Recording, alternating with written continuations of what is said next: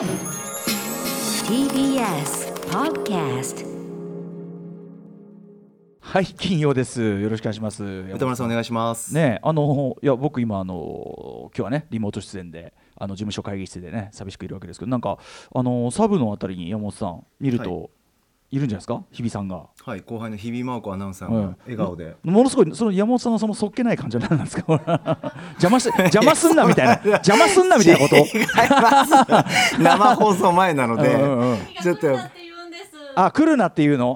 来るななんて言ってないよ。しかもなんかいつの間にか高木って呼び捨てにしてるよね。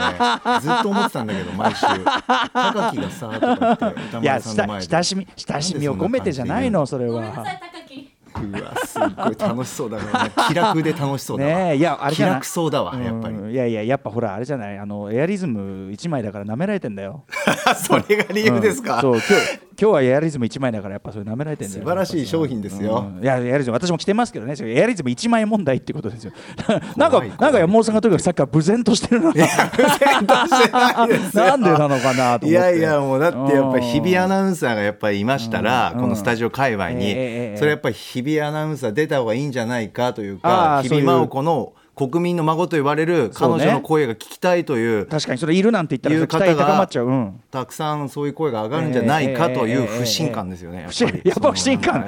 やっぱり リクエストがそっちに行っちゃあいやそんなことないそれいやそのだから高いや高木と日比さんの、まあ旧小林豊組の絡みが聞きたいななんていうさそういう人もいるわけじゃないるほそれは。ど小林豊ああのスタジオに忘れ物取りに来たんですって。ああなるほどねなるほどね。今帽子？あれ帽子かな？ここのところ忙しかった。あメガネ。あメガネ。ねいろんな大仕事をねこなしてきこの間もそうあの仕事のあのさ放送の後もお仕事があったらしいからさ。あ日比アナウンサーですか？うんあそんなのもねこんなの大丈夫だったかななんて。いや日比アナウンサーは、うん。あの僕「早時っていう、ええ。あの朝さん朝ちゃんという前の番組やってるんですけど、やっぱりちょうど入り時間っていうのはちょっとかぶったりもすえるんで、えええええすれ違ったりね。はい、うん朝のねうん。朝の日比真央子はねこれ違うんですよ。朝の日々は違う。はい、もうなんて言うんだろうな。寝起きなので、ええ。まあ、疲れてて忙しいですから、えええこんなに天真爛漫じゃない、うん。ええ。もっとしっとりしてる、えあししもっとしっとりした感じ。しっとりならいいじゃん別にその。感じ感じ悪いとかじゃないでしょだって。感じ悪いとかじゃないです。よいい子なので。ただそこはね感じ悪くはならない。あのねしっとり感見せたいんですよね。あもうどうしても我慢できず入ってきた。どうしてもできず入ってきた。ダメよ目の前の時だけ兄さんとか言ってさ本当にこれはよくないな。高木とか言ってんのにさ。いや私メガネ取りに来たんだからちょっとやめてくださいよメガネね大事ですメガネはね。隣座りましたよこれディスタンスで。もうすすっかりすっかり落ち着いちゃったじゃないかっていうねことで。日比さんね。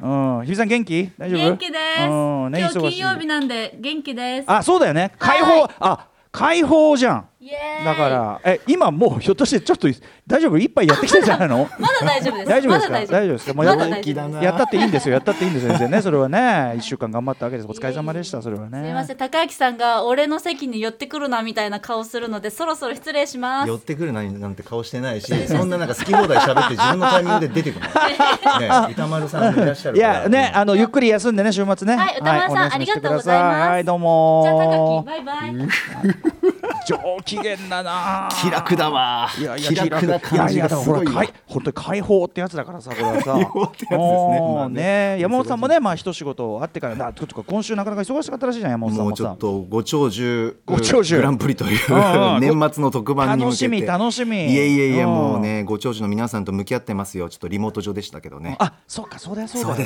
そうだよねはいそうだよねそういうちゃんと気を使佳ってね境でして佳境佳境でまあでもねあのまあ流行ると言いましょうかねやっぱりそのバトンを受け取ってのご長寿クイズのね 司会なわけですからこれは。さんからのはい。ゆるがせにできないあたりでございますということでねお疲れ様です。じゃあ今週のじゃあ今週の高木ニュースは何かあるのかな？よろしいですか？ありますか？アフターシックスジャンクション！ちょっとこの後ね伝えたい映画があるんです。話したい11月20日金曜日時刻は6時まもなく5分になります。ラジオでお聞きの方もラジコでお聞きの方もこんばんは。TBS ラジオキーステーションにお送りするカルチャーキュレーションプログラムアフターシックスジャンクション通称アトロクです。はいパーソナリティはラップグループライムスターの歌丸です。本日はライムスター所属事務所スタープレイヤーズ会議室からリモート出演しております。そして本日のパートナーは？TBS ラジオ第6スタジオからお送りしております。金曜パートナーの TBS アナウンサー山本貴明です。何笑ってるんですか？ちょっとね本当に。あ。どうしようもないなと思うんですけど自分が。あのーまあ歌丸さんがええ。なんかこうやっと自分だけのはい。うん？自分だけの相手になったと思ったら 笑えてきたっていう やっぱその気味が悪い感情このなんかそのあのななんていうのそんなつもりは多分そこまでないののかもしれないけどやっぱ声に出る声に出るて邪魔なんだよ感っていうかそんなことあのねすごいこんなそんなことないですいやでもそれはお邪魔虫ってことはねありますからねこれはね。嬉しいんですよ。内心嬉しいんですけどね。やっぱりなかなかね同僚で仲良し小良しでこのリモート画面上でもうんうんするのも恥ずかしいですしなんかでも来てくれて嬉しかったですね。元気そうで。はい、まあ、あとそのなんていうのかなこれだから日比さんがまさにそうだけど、こうはい1週間一生懸命仕事してで、ええようやく金曜にたどり着いたと、はい。でここから先は、まあ、少なくともその週末はなんかなもうその縛るものがないと。そうですね。やったーなんて。特に日比さん多分ねなかなかの大仕事がちょっとね僕の口から言えないですけどこう、いろんなお仕事あったみたいで、はい。それでこう解放っていうのはさ、ええやっぱ気持ちがこうそうだよねって金曜だ金曜の夜っぽい空気がすごい出ててね なんか良かったなと思ってね。これがプシュッとビールでも開けるんですかねやるでしょうね、間違いなくね、やらかすんでしょう。ちょっとね、あの金曜、なんか金曜の勢いが激しくなりすぎるのがちょっと問題なのかみたいなの言ってましたけどね。ああ、いや、そんな中、山本さんもじゃあ、そのご長寿ご長寿でおお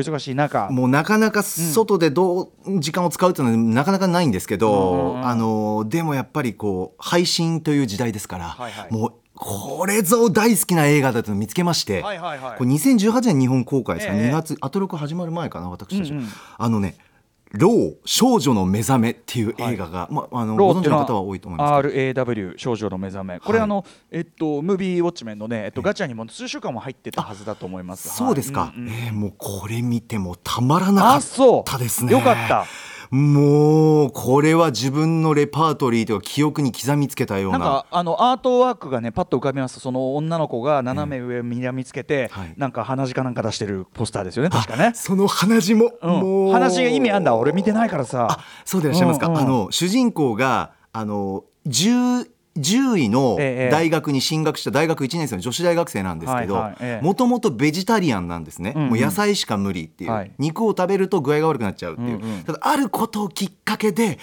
あれ？肉好きなんだって目覚めるんですけど、それで肉が食べたい肉が食べたい肉は肉でもうん。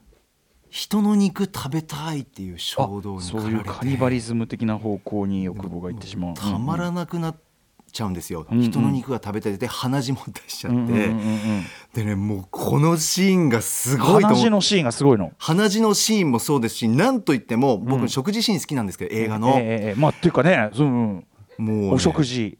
食事がたくさん当たりますけど出てくるんですよ、ええその人肉に向き合う食事といいますか人肉に向かっていく？向かっていく。く。人の肉。最初は普通に動物の肉。動物の肉だったり他の食べ物の肉だったりするんですけど、あれ私ちょっと待ってこれ待てよとうん。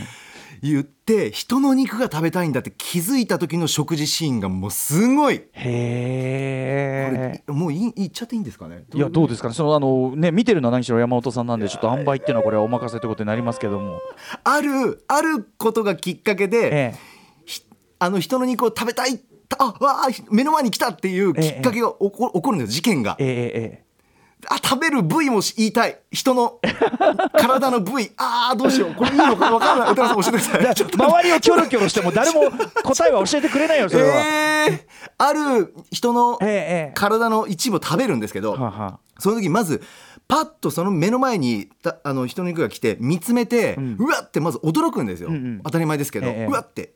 あうん。あでじーっと見つめて、ええ。あれ？ってもう顔が変わっていくんですよ、ええ。はーって、ええ。そそられていくっていう魅了されていく顔のこの変化、うんうんうんうわーって本能が出てきて顔のなんかもう瞳孔むき出しみたいな、ええじーっと見つめて、うん。で我慢して我慢して我慢してるんだけど、もう目の色変わっても糸が切れたように解放されてもうバクバクバクバクっと食べちゃうんですね、うんうん。その時の食べる様がはい。ある人の一部なんですけど、そのもう肉をたもう咀嚼するえええうん。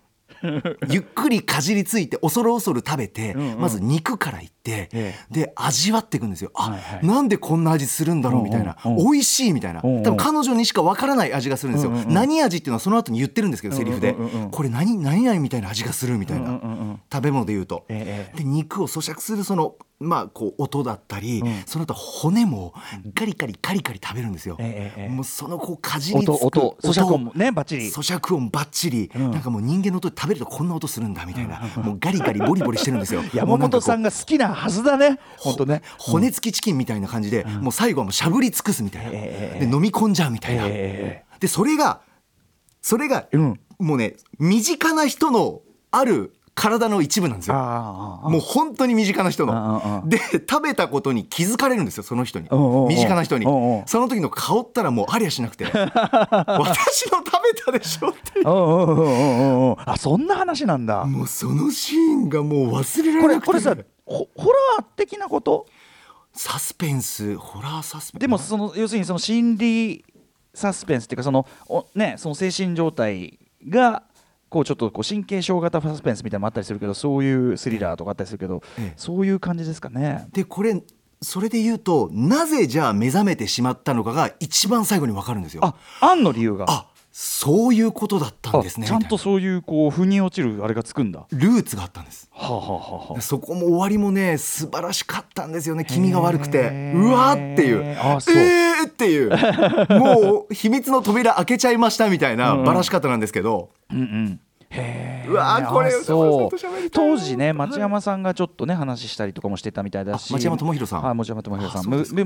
ムも何週か入って当たらなかったんだけどえええっともともとは2016年フランスベルギー合作なんですありがねとうございます、うんでえーっと日本では2018年に公開されたあそうフランス映画ですかねフランスベルギー合作そうかそうかそうかこのなんかあのポスターの女性の写真見てなんかエルファニングにっていうかねあはい。なんかそんな感じの女の子って感じです。けども。雰囲気がすごくありますね。あそうそういう。でもお話を伺うだけですよ、まあ、いろんなそのスリラーとかねそういうし心理的なスリラーみたいなの多くあれど、はい。これだけその食べるということそしてその食べるということのええ。身も蓋もなさとか、はい。あとまあそのタブー性に触れるわけですよねそのカニカニバリズム。ええ。だからすごいでその描写をこうねちっこくやるわけでしょ？はい山本さんのためにあるような映画じゃない。いや本当にもう山本アーカイブ入りです。もうこれはもうたまらないですね。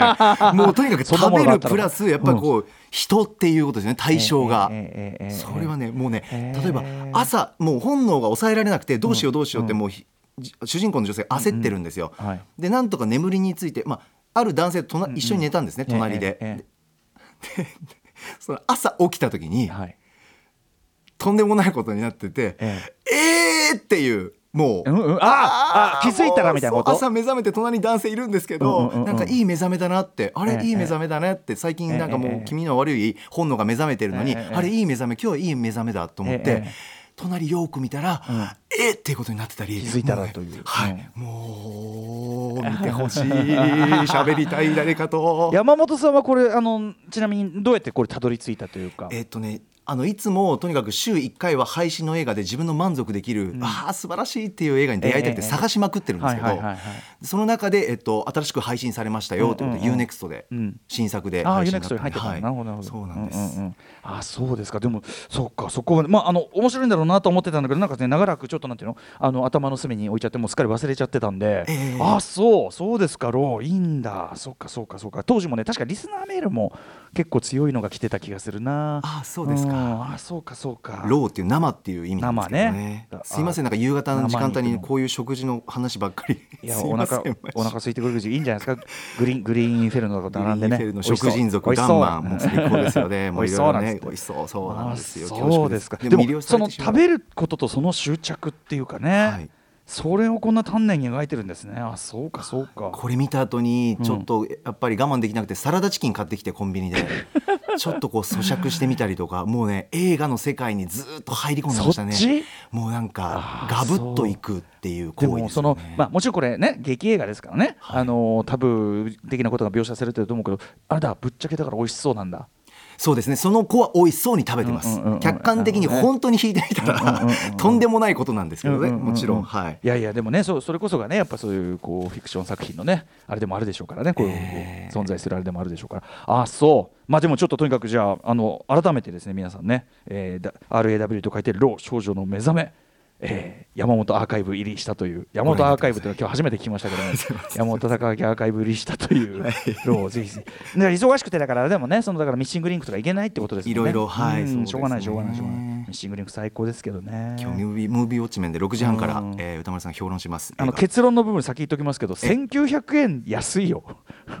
どう考えても1900それくらいのボリュームボリュームあの、ね、ボリュームっつうかそのコストですよね。だからそのあのこんなにコストがかかった作品はないから、うんやっぱ。でしかもそのコストというのが、まあ、後ほども言いますけどこの映画ぶっちゃけアメリカ本国では興行的に大動きしちゃったのね。ええめちゃくちゃ金かかってるんですよ。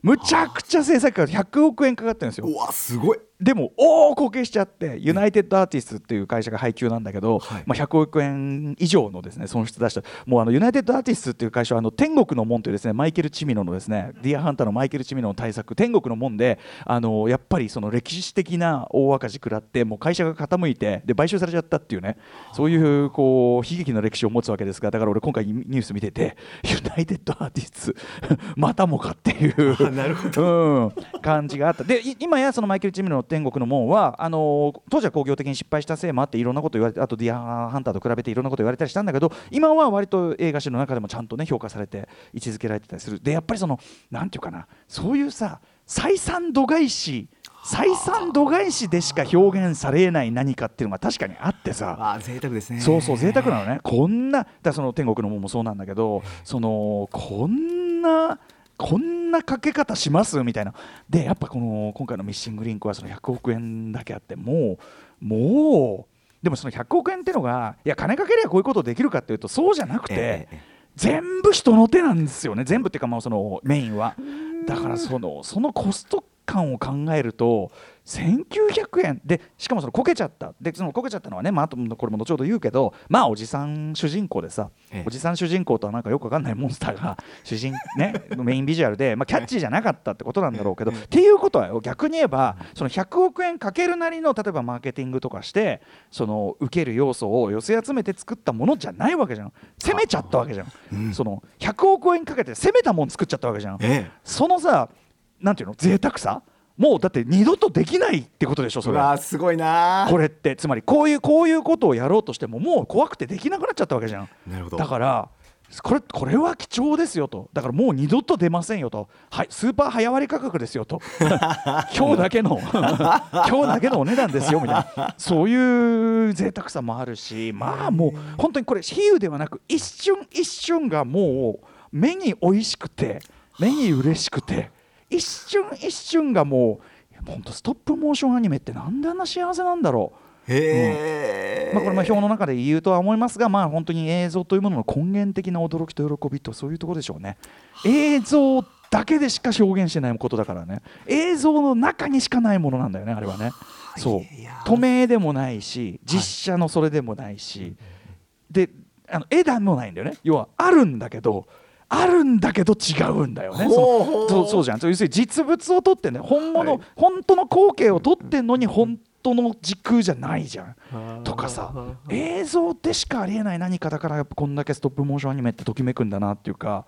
やっぱりその新しい古い関係なくあのレイ・ハリー・ハルウゼンっていうねあのストップモーションアニメの巨匠いますけど、ええ。やっぱりもうハリー・ハルウゼンのかつてのやつとか見るとこれだけこういろんな映像があってその VFX とかがあってどんな映像でも作れちゃう時代多分だからこそその根源的な喜びっていうかやっぱあのテネットの逆回しとかともちょっと通じると思うんだけど、ええ。そういうね根源的な喜びがあるんだなっていうのをねすごくね本当95分間かな。もうみっちり味わい尽くすような以上です。おすすめです。う 終わっちゃわった。ー1秒ごと味わい尽くせるっていうか価値があるんだな。そうです。1900円は安いというお話しさせていただきます後ほどねムービーウォッチメンだいぶ始まっちゃいましたけど。6時半から。食べ物も出ててくるよ。あのね、ええ。あの約やあのね、ヒマラヤの山奥のお家にお呼ばれして、あのー食べ物とね、えーおお茶をですね振る舞われるんですけどそれがまあことごとくヤクの、まあ、ヤクの肉のスープとで紅茶出されるんだけどヤクの父のミルクティーとかでその燃料もヤクのホニャララみたいな。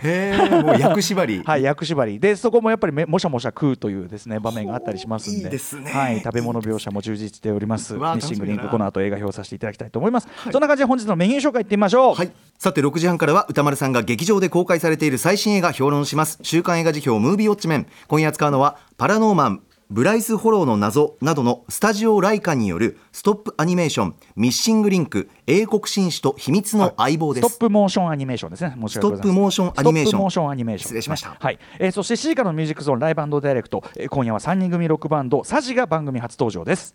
8時からはアトロクフューチャーパスト映像コレクターでビデオ考古学者のコンバット REC さんと一緒に今週の番組内容を振り返ります。そして宇多丸さんは今週最後までいれる予感がしますルルルルルルね火星人でねプリンプリン物語の火星人で言ってましたけどはいということで私宇多丸東京 MX バラ色ダンディに隔週出演しておりますが、えー今夜はお休みの週なのでアトロク最後までいらし、えーいさせていただきたいと思いますまあコンバット REC さんとね山本さんのね、えー進行を妨げない程度にいたいと思いますありがとうございます、はいさて番組では皆さんからのメッセージお待ちしております歌丸アットマーク tbs.co.jp まで各種 SNS もやっております皆様フォローお願いしますということでアフターシックスジャンクション行ってみよう After Six Junction.